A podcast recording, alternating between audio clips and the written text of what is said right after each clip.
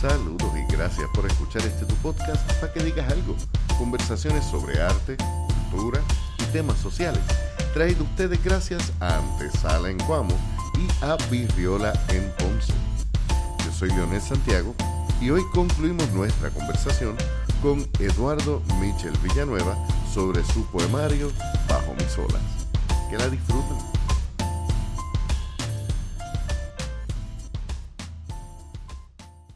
Y obviamente eso no es una postura política que uno llega siendo un estudiante promedio que va a la escuela para sacar buenas notas, sino que se va a enamorar de, de gente como Bakunin, Sí, y de hecho, te quería mencionar a Bakunin porque Bakunin es un ejemplo clave de alguien que hace una distinción bien importante y esto es lo que quería llegar con lo de anarquismo e independentismo. Muchas veces en Puerto Rico se ve como, ah, para acercarte al independentismo tiene que ser porque tú prácticamente endiosas la patria. Y Bakunin es de los primeros grandes teóricos del siglo XIX, que es cuando estaba explotando el nacionalismo en Europa sobre todo, que dice, no, no, no, no, mis amores, pero lo que pasa es que nosotros tenemos, tenemos que separar el amor a la tierra en la cual uno nació, de la adoración, alabanza y culto al Estado. Porque todo nacionalismo, ahora sí me voy a atrever a hacer este tipo de statement así de grande, todo nacionalismo incluye en sus bases teóricas que Estado y país son lo mismo. Sí, ahí es donde yo tengo problemas con la idea del nacionalismo, cómo se trabaja, porque, y digo, para nosotros es un poquito más fácil hacer la separación, porque como somos una isla rodeada de mucha agua, como dijo un tipo chinita. Sí, no, y, este y, encima somos colonia, así que a menudo en nuestro diario vivir hacemos esta distinción de, no, pero yo no soy como esa gente del Estado, aunque no seas anarquista. No, pero yo no soy como los PNP, no, pero yo no soy como los gringos, no, pero Sí, siempre hay, hay esa necesidad y esa, ese conocimiento de, que hay una diferencia entre yo amo mi tierra aunque no soporte a los que los mandan. Mi viejo, que viene de ser de tirarle piedra a la FUPI a llegar a veces a, pues decir, mira, como está este país, a veces es mejor que seamos estado. Él tiene esta relación de, él me dice... Amor-odio. Mm, eh, a mí me gusta como él lo dice, mi vino será amargo, pero sigue siendo mi vino. Puerto Rico, pues. Validoso eso. Sí, ¿no? Y, y, es. Yo eh, creo que lo hemos hablado en muchas áreas, es la desromantización necesaria de muchos conceptos. Y quiero volver al concepto de bajo mis olas. Abrazar la experiencia completa que es el que es ese ser humano, porque puede ser anarquista y amar a Puerto Rico.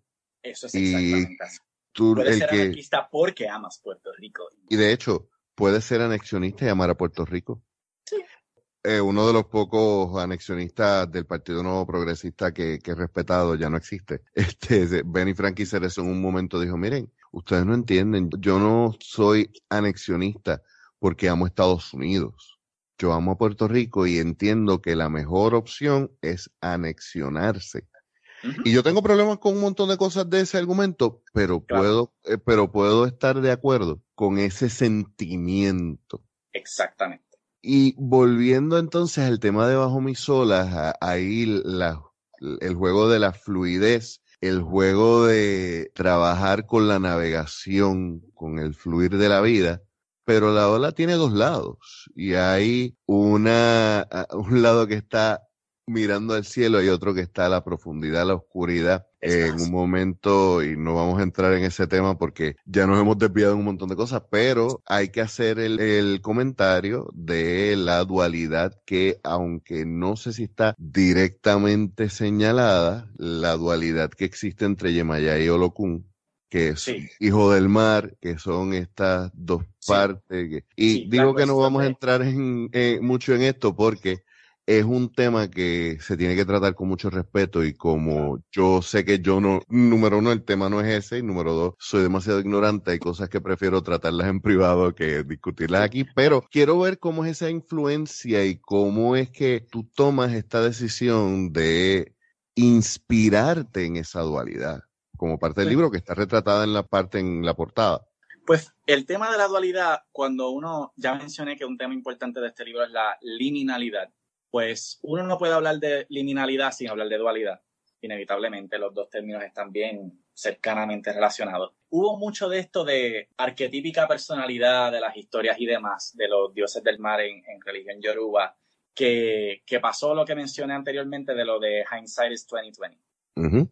A través del libro y a través de que fui trabajando los poemas, incluso antes de que existiera un concepto de esto va a acabar en un libro, ya estaba expresando estos temas, viviéndolos, escribiendo sobre ellos, pensándolos, sintiéndolos. Y, y más bien pasó una cosa de que luego de que terminé de, desarrollar el libro y de poner todas las piezas juntas para que esté listo para publicar, cae en el tiempo también que entro en una casa de santo y demás y a la que cobro más conciencia y más conocimiento de, cómo son los dioses del mar, es que de verdad como que me da que todo pega, todo se junta, todo converge. Es, es una de las, quizá ironías se le podría llamar, de, de muchos de, de los temas del libro, que se habla de, digamos, separación, reacción, se habla de la multiplicidad, diversidad de las emociones, de las expresiones, pero últimamente también, tanto como está todo eso, está las convergencias, la unión, la coherencia de todas estas cosas puestas juntas. Y el hacer las paces con, esa, con esos lados de la dualidad. Es la cosa. Entonces, ¿qué es lo que pasa también? Tú mencionaste dos razones para no entrar mucho en el tema de cómo son Yemaya y Olokun y esta cuestión de las dualidades. Yo le tengo que añadir una tercera, que es que perteneciendo a regla de Ocha, regla Lukumi. By the way, eh, siempre tres, ¿no? sí, sí, ese, ese tres también, mira, de hecho, no fue un elegua hoy todos los días de mi vida, mi pequeño gigante. Pues, ¿qué te iba a decir? Yo, yo la tercera, yo tengo una tercera restricción y la tercera restricción es que técnicamente, estando en la religión, hay un montón de cosas que yo no puedo decir en público por cómo funciona. Pero sí voy a decir esto, algo que es hartamente conocido en la religión al punto de que sí lo puedo decir en público, porque hasta lo dice gente de la religión a gente que no son de la religión, es que algo que muchas veces caracteriza a las personas cuyo ángel de la guardia es Yemayá son la dualidad, número uno. Número dos, cierto nivel de fluidez de género, especialmente cuando naces en cuerpo de hombre. Y número tres, que hay un cierto carácter de indecisión o de, digamos, de tomar turnos, porque de la misma forma en que las olas en el borde de la playa dan para adelante y echan para atrás, dan para adelante y echan para atrás, y dan para adelante, hijos de Yema ya se conocen por ser igualitos en eso también. Y eso es algo que, que trabajas en, en tu libro, es algo que obviamente si vas a estar en la liminalidad, para que haya una liminalidad se tiene que reconocer que están ambos lados presentes. No es que es necesariamente un tercer lado, es el punto de encuentro, es el punto donde convergen. Y esa convergencia está trabajada de esos poemas que trabajas de esa liminalidad, me imagino, y aquellos que hemos pasado el proceso de, de rebuscar poemas viejos para, para editar un primer poemario, hay momentos donde van a ser triggering. Hay momentos donde te van a llevar al momento donde lo escribiste y quisiera que, buscaras específicamente un poema sobre eh, esta liminalidad y quisiera, si tuvieras el recuerdo de cuál es el, momento más temprano donde tú trabajas este tema.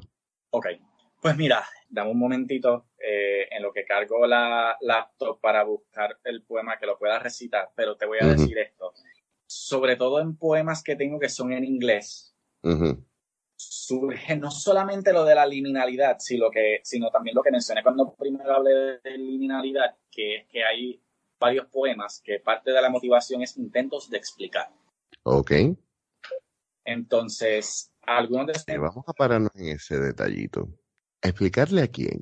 Porque hemos hablado de lo que te motiva a escribir, pero en ningún momento hemos hablado de a quién, con quién tú conversas, porque todo poema publicado toda pieza de arte que se publica tiene una conversación con el público. Pero todo poema que se escribe que es un intento de una explicación, que es una clarificación, ¿es para uno o es para los demás? Pues sí, eso es parte de lo que ha cambiado también. Yo ya no escribo poemas explicándome. Eh, pero los poemas que están en este libro, que hay intentos de explicación, sí tienen siempre algún interlocutor, usualmente una pareja romántica. Ok. Especial y específicamente hay poemas que tratan bastante directamente, que de hecho conecta también con la cosa que hablamos de salir del closet. Lo de, ah, tú esperas que yo sea así, así, así, porque según tú soy hombre. Estás bien equivocado y déjame explicarte por qué. Es esa pajita en el hombro que hay que sacársela del pecho. Sí. Entonces, vamos a ver este. Eh, no es originalmente el que tenía quizá pensado, pero el tema está. Y pues este poema, y sucede que de hecho el tema de la liminalidad está directamente referenciado, pero yo no le llamo liminalidad. El poema se llama Endorfina y Testosterona y dice, cuando se acerca el momento de irme, es como dividir mi ser en una mitosis cada vez más dolorosa saber que tengo la posibilidad de pasar una infinidad de tiempo junto a ti, pero que me sea imposible, por razones que no sean físicas, es ver agua en un desierto, es ver la luz en una noche sin estrellas y no poder alcanzarla. Te amo más con cada día, cada salir del sol, cada anochecer, y no puedo parar de pensar tanto en la miriada de razones por las cuales no sé cómo es posible evitar simplemente adorarte, aún y con todos los insentidos, las contradicciones, la irracionalidad y las explosiones de inestabilidad con cuales nos bombardea la vida. Y te tengo que añadir, el animal en mí se le ha alborotado el apetito. Es un revolú de gallos, gatos, abrirle puertas y pulsar de vida a cualquier momento del día. Así que aquí está este poema, hecho con las manos que en quizá demasiadas ocasiones te dedican más cosas que solo caricias o palabras. Short, sweet and to the point. Es bien curioso que hay algo que se repite en la poesía romántica y es que muchas veces uno escribe las cosas como las hubiera querido decir en una conversación, pero no caben. Kidani habla del oficio de ser poeta como eh, el trabajar con, con, las palabras cuando el lenguaje mismo no basta. Okay. Además de el amor, además de el tú usar la libreta, el WordPad, etcétera, como diario, también lo has usado como una herramienta terapéutica personal. Eh, yo creo que todo poeta, aunque existe una rama de la poesía que se le titula poesía confesional, yo creo que todo poeta tiene algo de confesional y todos aquí estamos claros de que los que escribimos, pues el papel aguanta todo. Te pregunto, ¿hubo algún poema, algún tema que dijiste, espérate, esto, esto es demasiado mío todavía como para compartirlo con la gente? ¿Tuviste poemas así? Tengo poemas en este libro que técnicamente son, para mí por lo menos, son el completo opuesto de eso. Y especifico, tengo poemas en este libro que la historia es, esto es súper personal, súper incómodo, el proceso fue súper doloroso, súper dramático, etcétera. No lo quiero para mí. quédate con eso, quédate con eso. Te lo regalo al público y si les gusta, muy bien. Quédense con él, no me pidan que lo lea. Tú sabes que hay un poema que yo escribí que iba a salir para Microcosmo, pero era escrito a alguien que significaba muchísimo para mí. Sin embargo, fue algo que pasó en privado y como pasó eso, yo dije, pues yo no te voy a reconocer ni tu existencia en el libro. Cuando lo saco, hay una amiga que lo había leído y que le encanta decir, pero es que este poema es bello, este, yo, eh, es bello, pero esta persona no merecía que yo pasara el tiempo escribiendo con ella. Y me acuerdo que cuando, cuando le di a esta amiga que, que le gustaba el poema, la copia de ella de Microcosmos, le incluí la última copia que tenía, ya lo imprimí y lo borré de todos los files.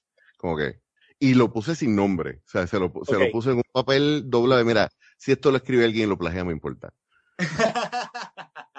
Porque ese proceso de purga a veces es doloroso y el, y el recordar es vivir muchas veces cosas que, que es necesario. Y fíjate, ya mismo vamos cerrando, pero quiero, quiero decir esto sobre este trabajo que tú haces. Hay poemas que no son para quien los escribe, no son ni siquiera para quienes fueron escritos, era para que otra persona supiera que alguien vivió lo mismo que esta persona. Margie Garriga dice que todos, todo puede ser arte, no todos somos artistas y todo arte busca conectar. Eso. Yo creo que es bien necesario el que personas que han pasado por estas experiencias como tú se encuentren en, en bajo tus olas y vayan viendo que mira, la experiencia mía, mía de vida es asquerosa, pero la puedo reescribir. Eh, es traumatizante, pero la puedo sanar. Es confusa, pero yo puedo hacer las paces con que yo sea confuso, contradictorio y, y es necesario el darle la oportunidad en el arte a que estas cosas sean expresadas. Antes de terminar, quiero que termines con un poema. Ok. Quiero que busques alguno que sea como una carta de presentación para ti. Pero antes de terminar, ¿dónde podemos conseguir el libro? ¿Dónde podemos contactarte? ¿Qué otras cosas y proyectos tienes que pudieses compartir con nosotros? ¿O pues dónde podemos estar contigo? Pues, pues, pues, vamos a, ¿sabes qué? Vamos a empezar con el poema para no, no confundirme y no enredarme tampoco. Ajá. Déjame escoger bien. Fíjate, los poemas del primer capítulo no los quiero usar como carta de presentación. Quiero usar este, que técnicamente es también una alusión a Alfonsina Storni, a mi poema favorito de Alfonsina Storni. Pues quienes leen poesía sabrán que Alfonsina Storni tiene un poema hermoso feministísimo, bello, que se llama Tú me quieres blanca. Yo escribí un poema que se llama No te quiero blanca. No te llamo novia porque no te quiero nubia y mucho menos ni idea después de haber curado mi piel en diferentes formas de agua y sal. Decididamente perdida, flotas entre puntos de razón que por intento y error te elevan sobre otros mortales y formas impactos certeros sobre todo lo que tocas, aunque te acerques como las luciérnagas. Te quiero porque no eres fría. Tus errores han fortalecido tus decisiones y tu esencia ha crecido como un sauce cuyas lágrimas le ayudan a echar raíces y defenderse mejor de los embates, del tiempo y los sujetos. Perdidamente decidida, los puntos de razón que encontraste por intento y error te sirven de armas y espejos con los cuales luchar y regar tu luz sobre quienes tocas sin quemar a quienes prefieren penumbras familiares pero extrañas. Te quiero porque conoces y practicas, naturalmente, virtudes primarias de la prudencia, como la paciencia y el respeto, que hacen ganarte que te adore. Eres luna a un corazón curado en sal. Eres piedra liviana pero densa que me pone a orbitar sin pensarlo. Yo, que me he visto en necesidad de sentarme a la mesa de Baco, siendo invitado difícil y mis labios austeros, me encantas perceptiva como Atenea e indulgente como Alá. No te quiero, Alba. Soy hijo de Artemisa. Ni te necesito roja como la punta de un incienso encendido siempre. Me encantas mortal, sin alas ni halos, celestial ni etérea. Te quiero tal cual. Y me inventaré un mejor nombre para no desvirtuarte ni matarte, dándole a quienes pregunten imágenes falsas de santas y putas. Pensativa y cautelosa, eres inefable y superior a todas las perfecciones nacidas de la psicosis común. Eres, al menos, perfecta para mí. Nice. Y bueno, entonces, eh, tus redes sociales. Hablemos de eso. Pues, eh, en Instagram, ¿verdad? Yo tengo conectado, ¿verdad? Mi, mi, trabajo, digamos, artístico de músico, de poeta, a mi Instagram personal. Mi Instagram personal ahora mismo es a New Wolf eh, voy a deletrearlo poco a poco, A underscore new, N de nuevo, E W underscore wolf, W O L F. Eh, ese es mi Instagram, en donde cada cierto tiempo, ¿verdad? Aparte de cosas eh, mías personales de qué estoy haciendo, dónde estoy, qué sé yo, van a encontrar a veces, ¿verdad? pequeños clips recitando poemas, eh, o van a ver el texto de, de poemas bien cortos. Ahí utilizo un poquito la, la, idea esta de William Carlos Williams de tamaño y formato sticky note. Ese es el espacio, hay que usar lo que quepa ahí. Eh, en cuanto a Facebook, mi página de likes en Facebook está ahora mismo bajo el nombre de, voy a verificar porque puede ser que le haya hecho un cambio hace poco. Eh, mi cuenta de Facebook llevo mucho tiempo con el nombre Eduardo Aladino. Eh, pero me pueden, si no, si la cambié después de todo, Edu Aladino. ahí me pueden encontrar en Facebook, ese es mi like page, ahí es que he estado ¿verdad? publicando junto con ese Instagram que mencioné, he estado publicando pequeños clips de poemas, previews para el libro. Eh, van a encontrar eh, poemas cuando ¿verdad? se me ocurren poemas nuevos y empiezo a redactarlos y qué sé yo. Ahí también hay un archivo enorme si quieren pasar por la página y rebuscar, los invito a que lo hagan porque hay además poemas ¿verdad? que están por así decirlo, publicados porque están en mi Facebook, pero no van a estar en el libro. Eh, sí, una experiencia más completa.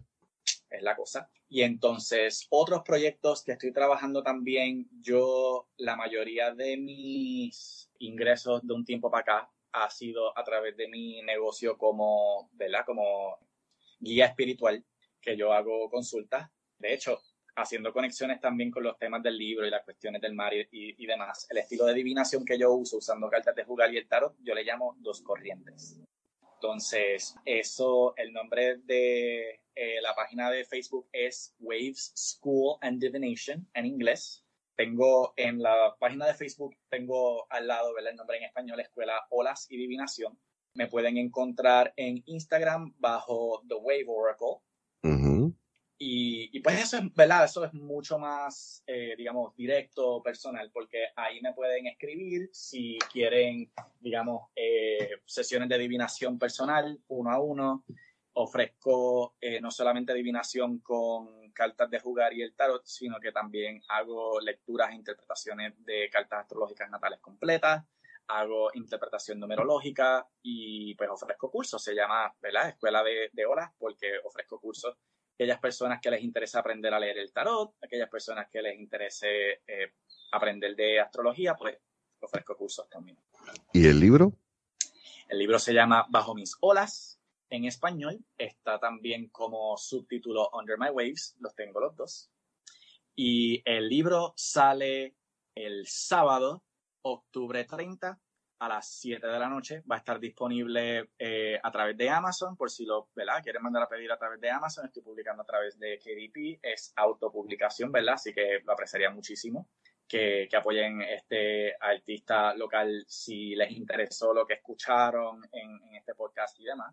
Eh, pero si no, ¿verdad? Si eres de las personas que estoy viendo que tengo unas cuantas amistades que están en estas y, me, y siento mucho orgullo por estas amistades que no quieren darle ni un centavo a Jeff de esos, muy bien me lo pueden pedir directamente a través de mi Facebook Live page, ¿verdad? E, Edu Aladino, Eduardo Aladino, a través de mi Instagram también. Y si mal no recuerdo, en mi Facebook Like page, si quieren una conversación más uno a uno por teléfono, creo que tengo mi número de teléfono en mi Facebook Like page también.